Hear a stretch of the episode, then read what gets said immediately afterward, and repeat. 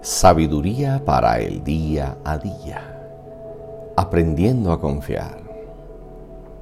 Enseguida Jesús hizo que los discípulos subieran a la barca y fueran delante de él a la otra orilla, mientras él despedía a la multitud. Mateo 14, 22.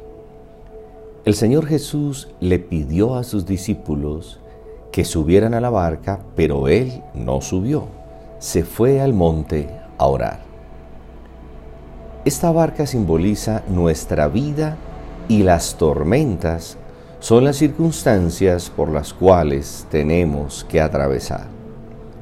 Nosotros podemos pensar que no es buena idea tener un encuentro con Dios en medio de la oscuridad o en medio de tormentas, pero este es el lugar que Dios escoge por razones específicas.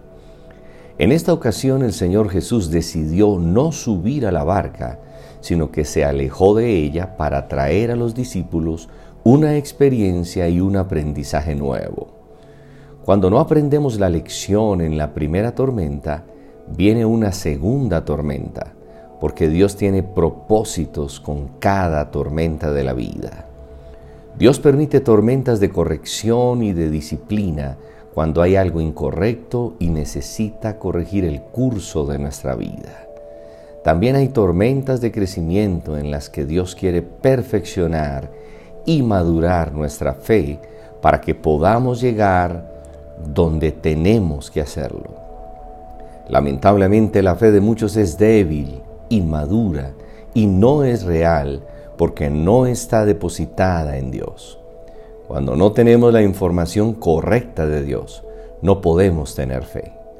La experiencia en las pruebas nos enseña a confiar en Dios, fortalece nuestro carácter, nos abre los ojos a su realidad, nos enseña a creer en Él y desarrolla nuestra fe.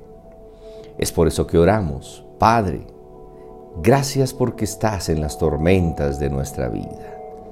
Las tormentas quiebran nuestro orgullo por confiar en cosas equivocadas. Padre, creemos y confiamos en ti, en tu oportuno socorro que nos libra de las tormentas. Feliz y bendecido día.